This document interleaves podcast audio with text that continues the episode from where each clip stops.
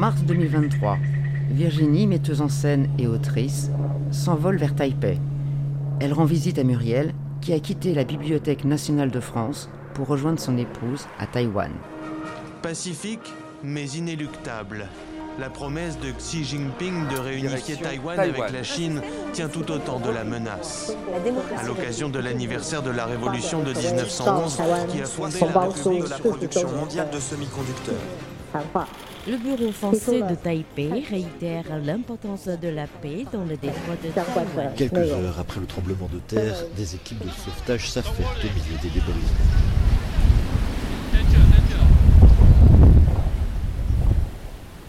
L'une et l'autre décident de sacrifier leur rituelle semaine de planche à voile pour plonger dans le cœur de Taïwan en s'entretenant avec quelques-uns de ses habitants.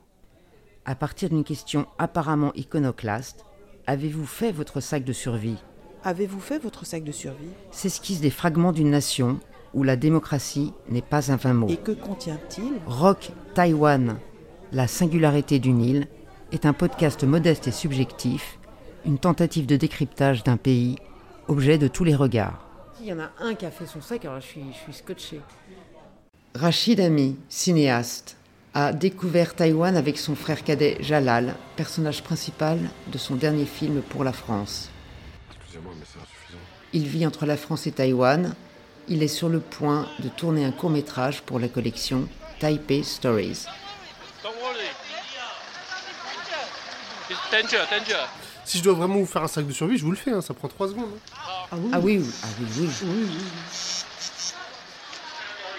Médicaments, un kit de couteau, une, pierre à feu, deux paires de chaussures, deux pantalons, deux vestes imperméables, deux t-shirts de pull. Et euh, je finirai par mettre, euh, je pense, hein, une, une gourde, euh, vous savez les gourdes là, spéciales pour, pour purifier l'eau. Voilà, tout simplement. Et une petite pelle, une petite pelle et une, une maglite. Ah, je fais du camping, les gars. Ah, la petite pelle, elle m'a servi quand il pleut. Faire euh, le petit chemin pour que l'eau s'écoule pas dans ta tente, mais à côté, je l'ai faite celle-là. Et bien évidemment la tente, hein, on l'oublie pas. Bah ouais, mais c'est-à-dire que c'est le minimum si tu veux survivre.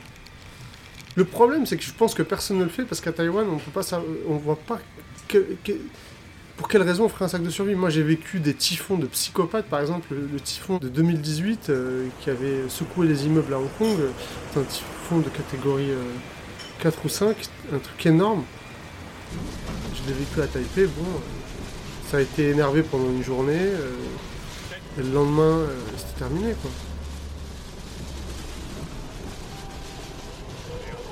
Je pense que la manière dont est organisé euh, Taïwan fait que la survie en elle-même, elle est assez inimaginable. Tu vas dans n'importe quelle ville à Taïwan, tu descends, tu as 8 7-Eleven, 12 Family Mart, ils sont côte à côte.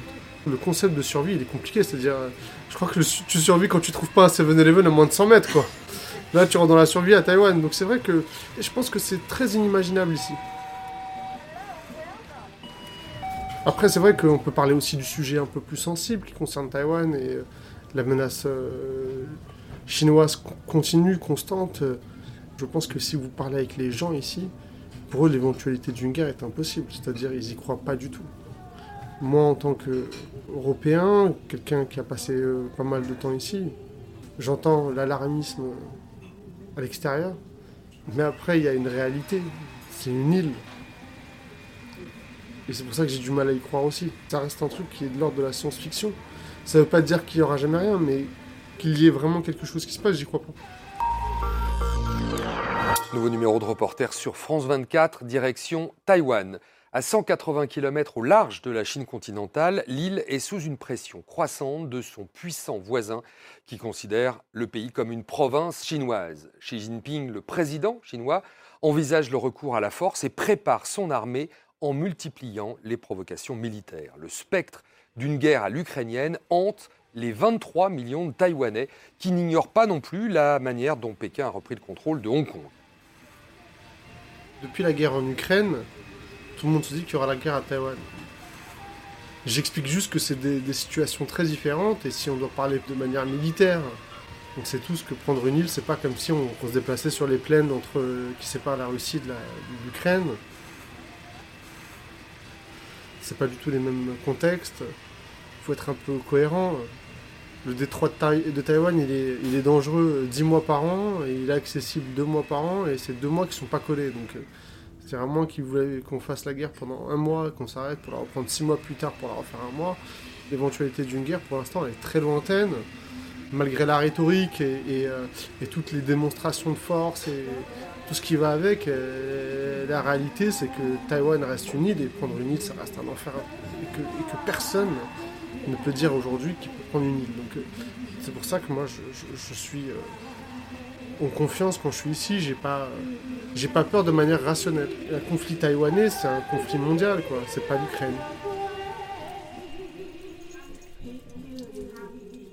N'oublions pas que Taïwan, euh, pendant très longtemps, ça a été déjà un avant-poste pour plein de, pays du monde, c'est-à-dire Tainan, c'était les Néerlandais, la côte est de Taïwan, ça a été beaucoup d'Espagnols, des morceaux de Taïwan ont été administrés par plusieurs euh, nations. En réalité, la Chine, elle a administré Taïwan, euh, les Qing ont administré Taïwan pendant 5 ans. Il y a un moment très intéressant de, l'histoire taïwanaise où l'empereur a dit mais tout ce qui est au-delà des mers n'est pas la Chine. Fin de discussion. Sauf qu'un jour, ils ont eu cette volonté d'administrer euh, Taïwan pour des raisons stratégiques. Et donc ils ont administré Taïwan pendant 4 ans et demi, 5 ans. Donc quand j'entends que Taïwan fait partie de la Chine depuis euh, des siècles et des siècles, ça me fait vraiment rigoler. Déjà, la Chine ne fait pas partie de la Chine depuis des siècles et des siècles. Ce territoire, il a été reformé euh, euh, par Mao, qui a pris les plus longues, grandes frontières imaginables de la Chine. Et même lui ne pensait pas que Taïwan en faisait partie. Donc c'est vrai que c'est assez intéressant de savoir que la présence chinoise à Taïwan n'a jamais été très forte et que en réalité, la vraie présence qui a façonné Taïwan, c'est la présence japonaise.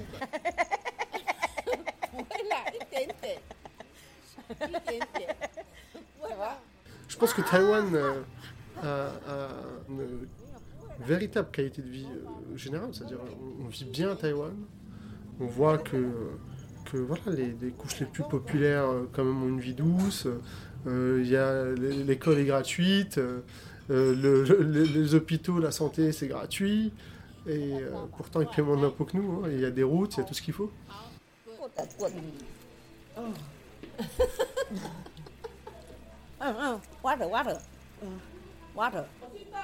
Moi, je pense que Taïwan n'a pas beaucoup changé. Pourtant, il s'arrête un peu ici. Et euh, même s'il y a de, nouvelles stations de métro, que j'ai vu euh, des, lignes s'ouvrir qui n'existaient pas avant, qui, voilà, que je vois des choses bouger, des bâtiments pousser, ça reste quand même très old school. C'est-à-dire, quand je dis old school, c'est dans le bon sens du terme, c'est-à-dire sur les valeurs, elles, ne changent pas. Les gens, ils portent ces valeurs-là, ils continuent de les, les gens plus jeunes, les gens plus, plus âgés. Il y a un truc où on a un truc de valeur, une base de valeurs sociales qui reste très forte. C'est-à-dire qu'il y a une disparité très très importante entre aujourd'hui entre par exemple moi qui ai 37 ans, quand je vois des gens de 20 ans, c'est deux mondes. Ici, pas vraiment quoi. Contre les générations, bien sûr, il y a des petites différences, petites, mais pas comme chez nous, où elles sont énormes. C'est-à-dire que c'est comme s'il y avait une. C'est comme si la société façonnait plus les individus que l'éducation qu'ils reçoivent. Il y a aussi des codes sociaux japonais qui font partie de la société taïwanaise.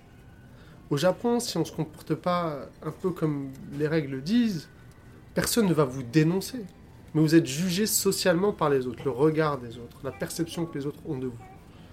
Et donc les Taïwanais vivent avec cette même pression sociale qui, est qui fait partie de manière intrinsèque à l'organisation sociale à Taïwan.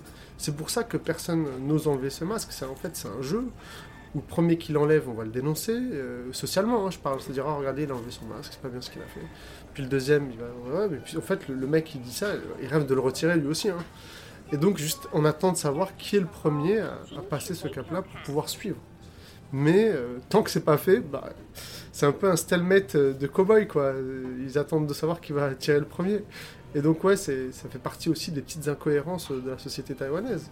C'est-à-dire qu'il y a cette dualité entre euh, une pression sociale héritée de, du Japon, la tension héritée de, ces années de terreur blanche, et en même temps le rejet de la dénonciation, de, tout ce qui faisait partie de cette dictature, qu'ils ont rejeté très fort pendant, euh, juste avec le passage à la démocratisation, mais pas que. Aujourd'hui, euh, les Taïwanais veulent plus de liberté et c'est tout ce qui les intéresse.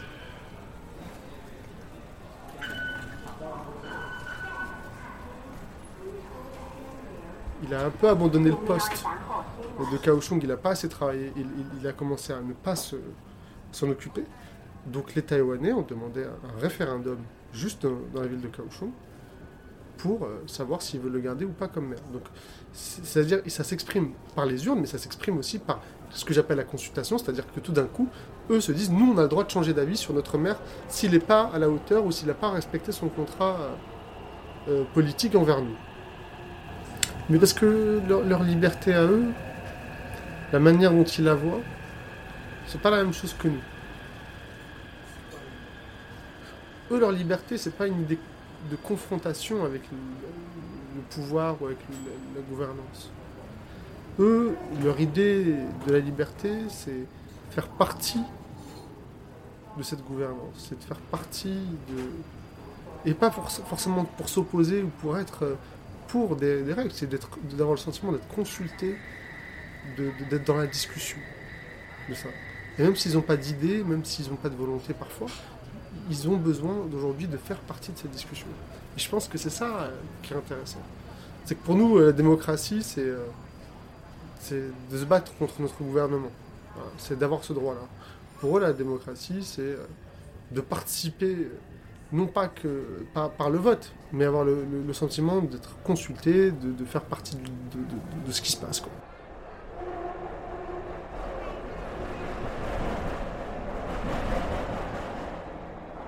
La société, c'est aussi les anciens comme les petits jeunes. Moi, il y a une valeur, mais parce que je suis. Alors, peut-être c'est parce que je suis, d'origine algérienne qui me touche beaucoup à Taïwan. C'est vraiment euh, l'amour qu'ils portent euh, à leurs aînés. Et ça, ça, ressemble beaucoup à ma culture, euh, de, ma partie de culture algérienne. C'est que les aînés c'est pas un problème, c'est pas un souci, c'est pas. C'est des gens qu'on aime, ils, ont, ils, nous ont donné de l'amour, ils nous ont éduqués, ils nous ont portés, ils nous ont. Il y a une forme de, de bienveillance. De, de, prime abord, les gens, ils sont bienveillants. Il n'y a pas. C'est, le premier sentiment, il est là. C'est-à-dire, en France, il y a, tout de suite, c'est la méfiance qui prend. Et après, on ouvre un peu. Ici, d'abord, les gens, ils sont bienveillants. Ça ne veut pas dire qu'ils vont vous faire confiance, ils sont bienveillants. C'est-à-dire que c'est plus facile d'arriver à la confiance que chez nous. Où c'est plus bizarre, c'est plus galère. Chez eux, il y a une bienveillance.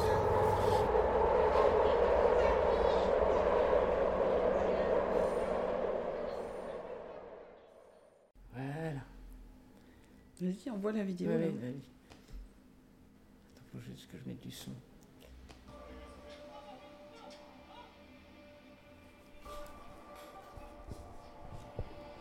La singularité du Nil est une série proposée par le binôme franco-belge Couton-Jortet. Muriel et Virginie ont réalisé ces podcasts à la main. Elles remercient chaleureusement toutes les personnes rencontrées.